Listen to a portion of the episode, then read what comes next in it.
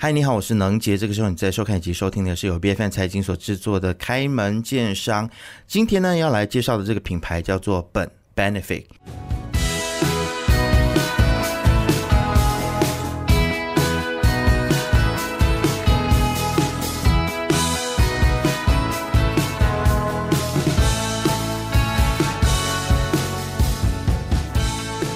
其实我自己个人是非常喜欢喝药材汤，可能有人会觉得非常的奇怪，因为药材汤，特别是中药材汤呢。让人家的印象就会觉得说它比较苦，但是我自己个人是喜欢那个苦的感觉，可能从小就被教育吃得苦中苦，方为人上人啊。那其实自己在出来工作之后呢，也想要喝一些中药材的这一些汤品，但是有的时候就觉得太麻烦了，特别是工作已经非常的劳累了。如果你再想要，特别是很多的这些汤品，它的工序非常的多，然后自己去煲汤的话呢，你想到可能就会有一点点退缩，所以往往就放弃了。那其实。本 benefit 就是我们今天要介绍的这个品牌呢，它为了解决城市人想要喝汤却没有时间煲汤的困扰，在二零二零年呢，本 benefit 就正式成立。它是一家注重高品质的。这个药汤生产商，他们自己是这样子宣称哦，然后希望通过不同的方式呢，来用现代化的方式将传统的药材融合现代，让民众有更多不同的选择。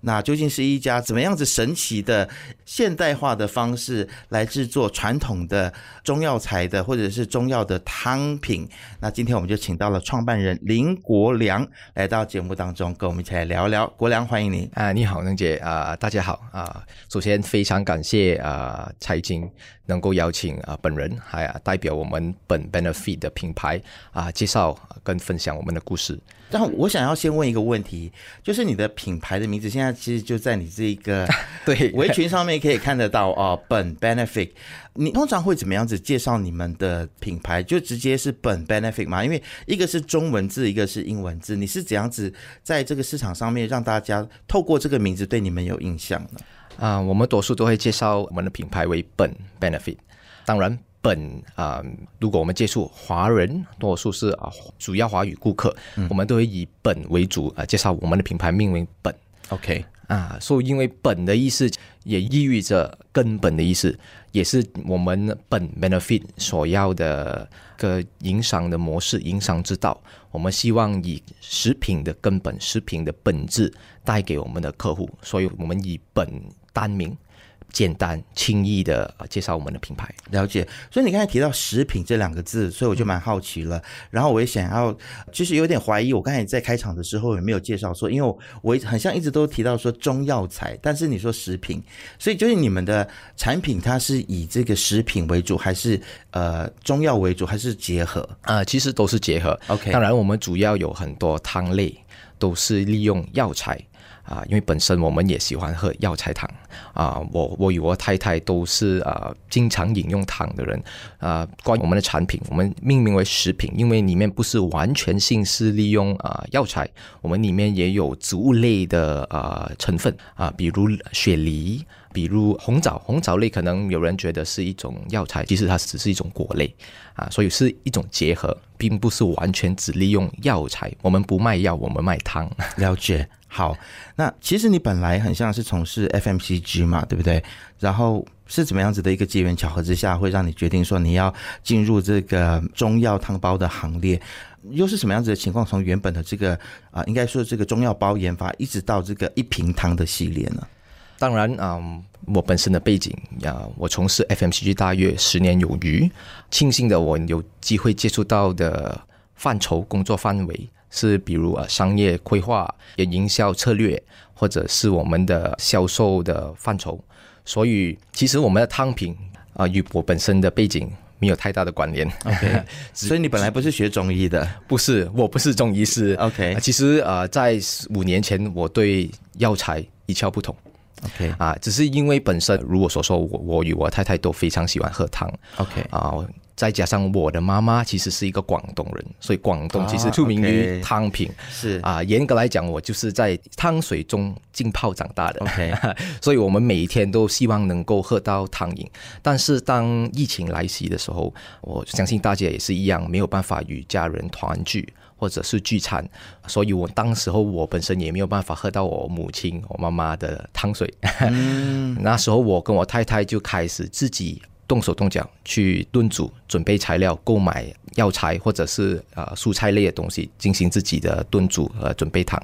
那时候开始，大概应该是二零二零年，我们就开始呃接触汤类，如何自己去准备汤料啊。如你所说，其实也蛮步骤也啊麻烦，我们要经过非常多的清洗、准备、烹煮，才可以准备到一碗好喝又有营养的汤啊。在那时候，我们啊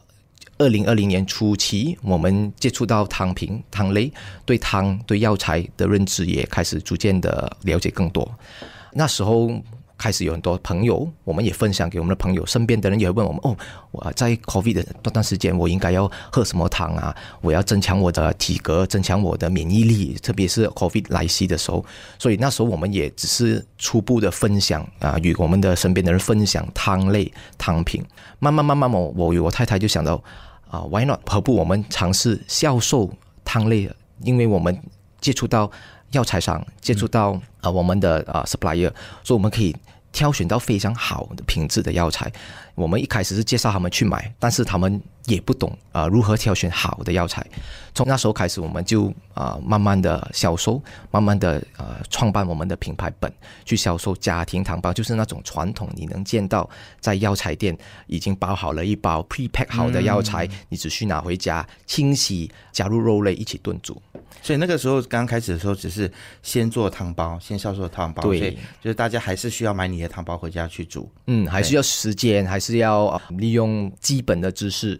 去炖煮，可能家里也要准备厨具啊这些，对，准备厨具啊，可能你还要去挑选好的肉类，因为我们不会提供肉类，我也不懂你身边哪里可以购买到好的肉类，所以肉类你要经过初步的清洗跟啊过沸水，我们说清理掉肉类里面的杂质，你才可以去炖汤。所以步骤也是不简单，要准备一锅汤。所以后来你们就开始就更加的鸡婆了，不只是帮人家准备汤包而已，就干脆帮人家煮好了。呃，也没有到那个程度，可能是身边的朋友他们要求 啊，为什么他煮出来的味道跟我们不一样？我们也尝试去过他们的啊家，当时候其实是啊。我们疫情开始缓和，嗯啊，政府也慢慢放宽那个行动管制令。那时候我们才开始去到朋友家，去他们分享哦，其实你要怎样煮才可以煮到那个汤的味道，那个营养完全的渗入汤水啊这种呀。当然啊，不算是鸡婆，只是多于是分享我们的经验啊。从那时候开始，就越来越多人向我们购买我们的汤品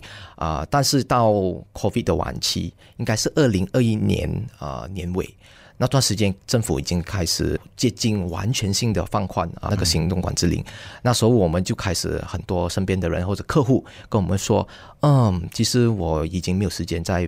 烹煮糖了。我之前在你那儿买了。汤包其实，在我们的冰橱放了也有几个月，没有拿出来烹煮。当那时候，我跟我太太就开始，呃，还有我们团队开始想，怎么样能够让身边的人更方便、更简单的去准备汤。嗯，啊，经过一些调查与啊同行的一些分享，我们就知道，其实在国外有很多人是用浸泡法。不是用炖煮，用浸泡法，只要把材料啊进行一些处理，放入呃热水浸泡，嗯，就可以饮用汤品，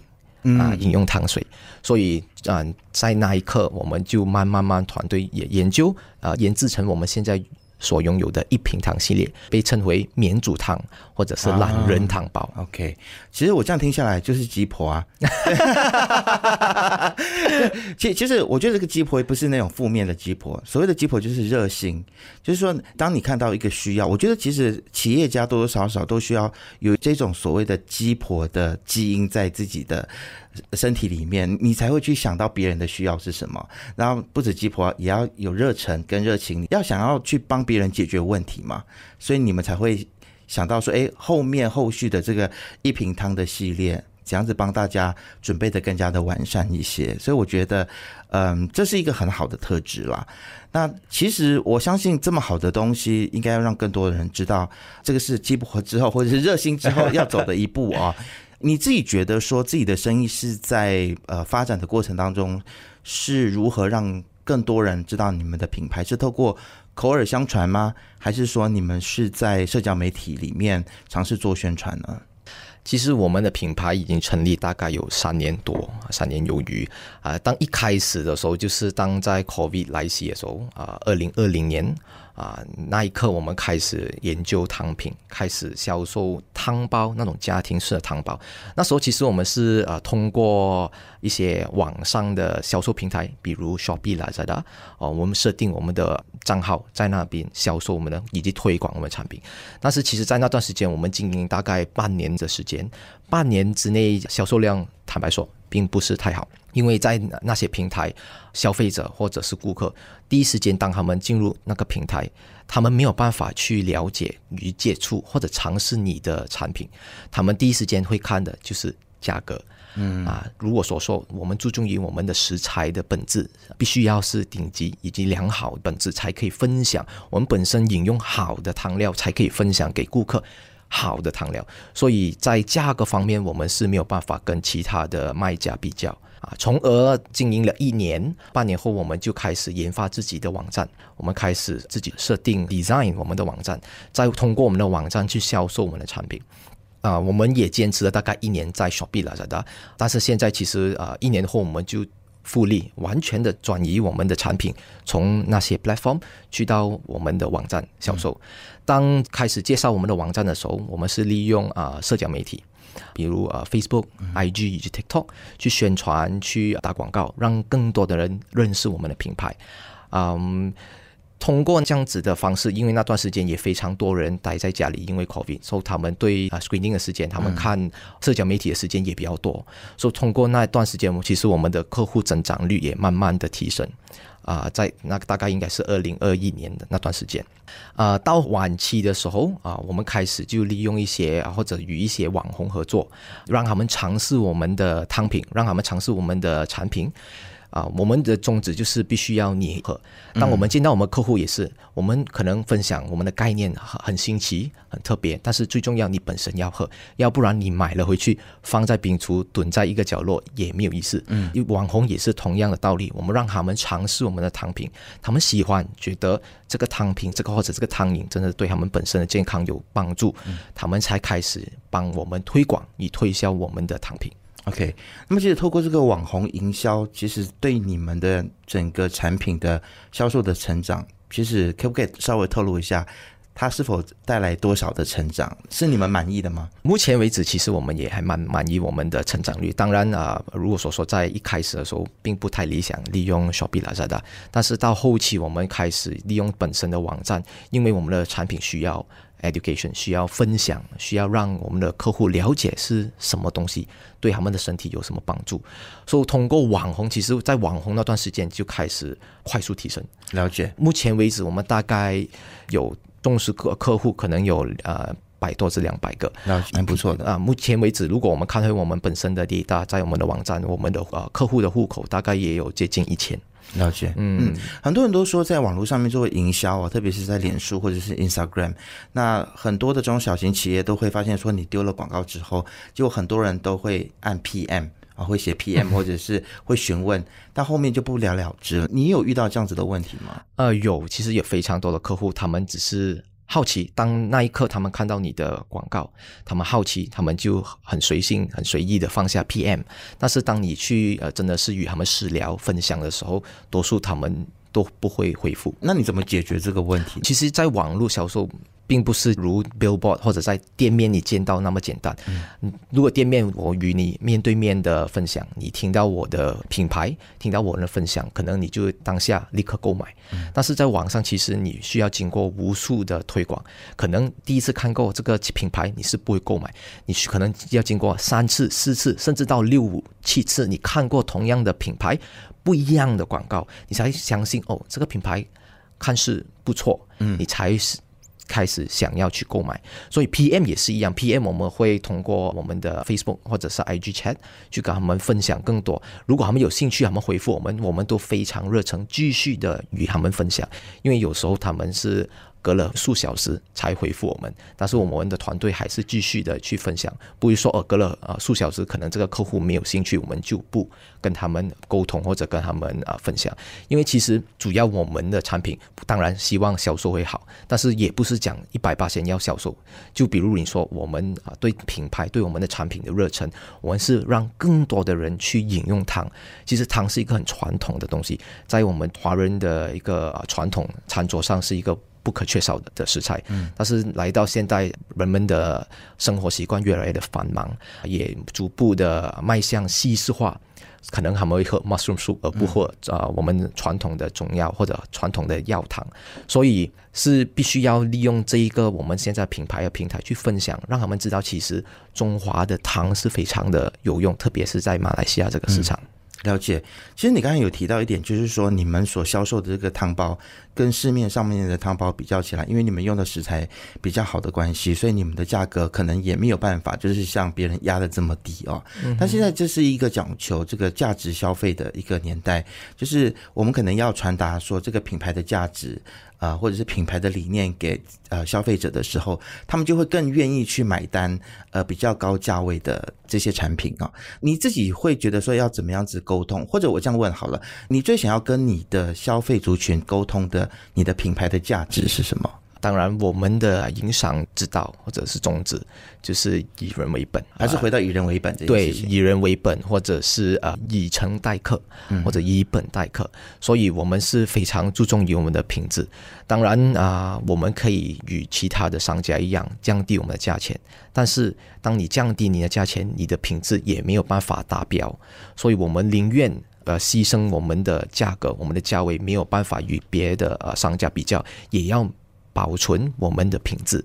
因为汤是一样东西，是你没有办法看见的东西，因为你把它炖煮后，你喝入体内，汤你要经过一段时间，你才可以感觉到那个对你健康带来的影响。嗯，所以如果你利用不好的产品，或者里面呃有防腐剂或者是硫磺，当下你喝下去，你是没有感觉到。对我们身体带来的副作用，所以要经过一段时间，你才可以知道原来对身体不好。如果你喝到不好的产品，或者利用到不好的材料，所以我们非常注重我们的原材料，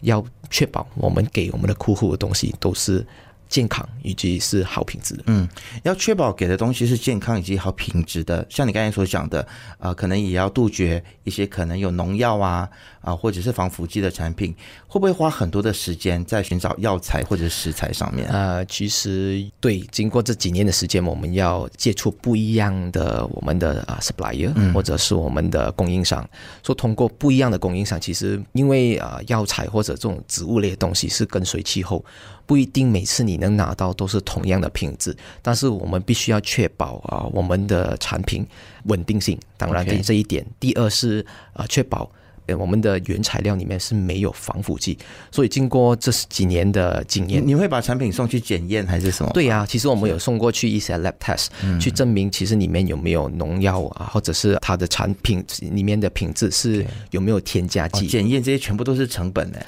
对啊，对对，其实啊，所以而且不便宜，检验食品检验不便宜。每一次检验呃一一个产品或者是一个呃原材料，其实都要花我们数百令吉，嗯啊的一个。费用，所以啊，是我们对产品的热忱，我们要确保我们产品的素质是好，所以我们愿意投入这样子的一个资金去进行研究。那你们有让你们的消费者充分了解到说你们在为他们的健康把关这件事情吗？因为如果有让他们了解到的话，他们可能就更愿意花更多的钱，因为他知道说你的成本也不低。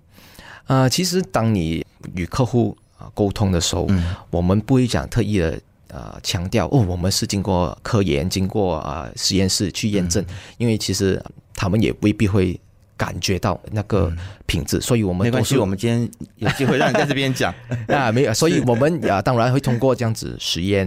的的检测，去让啊我们的产品保存良好的一个状态，嗯，或者是品质良好。但是除了这样子，我们也会跟我们的客户啊沟通，我们让他们看我们的原材料，所以。最重要是你要感觉到，你要看到那个食品的模样，或者是你可以接触到那个食品的品质，你才可以真正被说服，真正的了解到其实我们的产品是好的。所以每次当啊，如果我们面对面与客户分享的时候，我们都会啊把我们的产品打开，让他看见其实里面的原材料都是顶级的。啊，颜色啊、色泽方面或者是新鲜度都是比外面的一些产品来的要好。了解，你刚才有提到说之前都是用这个网络上面的通路在做呃贩卖嘛？那其实我们今天之所以会坐在这边对谈呢，其实是因为我们的制作人他很像是在一个市集当中找到你们的嘛，对不对？所以你们现在也开始要用市集的方式去销售，或者是有没有想过说可能也开一个就是你们的实体店之类的？其实呃，从网络为什么我们会延伸至市集？嗯。主要是因为疫情过后，其实人们开始出来逛街，嗯啊，他们也没有花太多时间在他们的手机或者是网络上面，所以我们要呃更容易的接触我们的客户，接触我们的新客户。比如说说，我们的产品是需要分享，所以我们选择市集，踏入市集去分享，以及与我们的客户沟通。因为其实当你接触一个新的客户，或者是一些不一样的客户，我们除了分享我们的产品，我们也可以从他们身上了解或者学习到不一样人的体质，他们拥有不一样的需求，他们也有不一样的对汤的概念也会不一样。所以我们要经过这样子的接触，无论如何，我们通过网络去跟客户联系。也有一个 limit，也有限制，因为不是每个人都可以通过信息或者通过网谈分享到他们所需的东西。我们也没有通过他的脸色判断，其实他对我们汤品好不好，如何。感觉对于他们本身的健康啊，愿意不愿意分享？因为他们可能通过电子资讯，他们不愿意分享太多他们本身的生活习惯。利用市集，其实市集是在不一样的地方。我们有去过 KL，我们有去过 PGA，所以在不一样的地方，你可以接触更多不一样的人。如果我们选择一个定点或者是一个指定的地方，设定我们的那个时点，会有挑战性，因为我们只能接触那一区。的人，我们可能需要花更多的时间跟呃金钱去打广告，让更远的人来到我们一个指定的地方去分享我们的产品。所以利用市集，因为市集其实也是现今的热点跟趋势，很多人开始。游览更多的市集，比如啊，有些比较大的市集在拉拉坡，或者是我们也尝试要去更远的地方，比如别的啊 state、别的州属，去接近我们的客户，分享我们的产品。所以市集是一个流动性比较 flexible、比较容易去接触更多人的一个平台。了解。所以走了这么多市集之后，其实你觉得说，这个在市集里面。展示或者是销售，它对你们的意义来说是比较多是提升销售呢，还是跟客户沟通？你觉得它带来的效益是这两个方面会哪一个比较多一些？当然，目前为止，如果我们要比较市级的销售量与我们的线上或者网上销售量，当然我们网上销售是比较高啊。市级我们如果所说市级是为了面对面接触客户，我们愿意为了分享，所以当我们见到客户，他们不感兴趣，或者是有些比较年长的，他们会觉得哦，汤还是要自己煮，加入肉类比较健康。比如我们的一瓶汤系列是属于呃 vegan，属于呃一个素食者也能饮用的，因为我们没有肉类在啊我们的一瓶汤系列里面。所以，利用市集，我们可以了解到跟分享到，其实烹煮这种汤品是可以很简单。然后，我们要分享我们的概念、我们的热忱，让更多的人接触汤品，或者是利用更方便的方法，就是我们的一瓶汤系列免煮汤，可以轻轻松松的准备汤饮啊，而不是注重于销售。如果一些客户他们不买，我们也没关系，只在乎分享以及沟通。嗯，跟自己的消费者、支持者面对面，这个是很重要的一件事情。那可能也是一些企业家可能还没有意识到的一个重点了。但是啊，你们很快的就已经意识到这个重要性了。未来会有想要开自己的门店吗？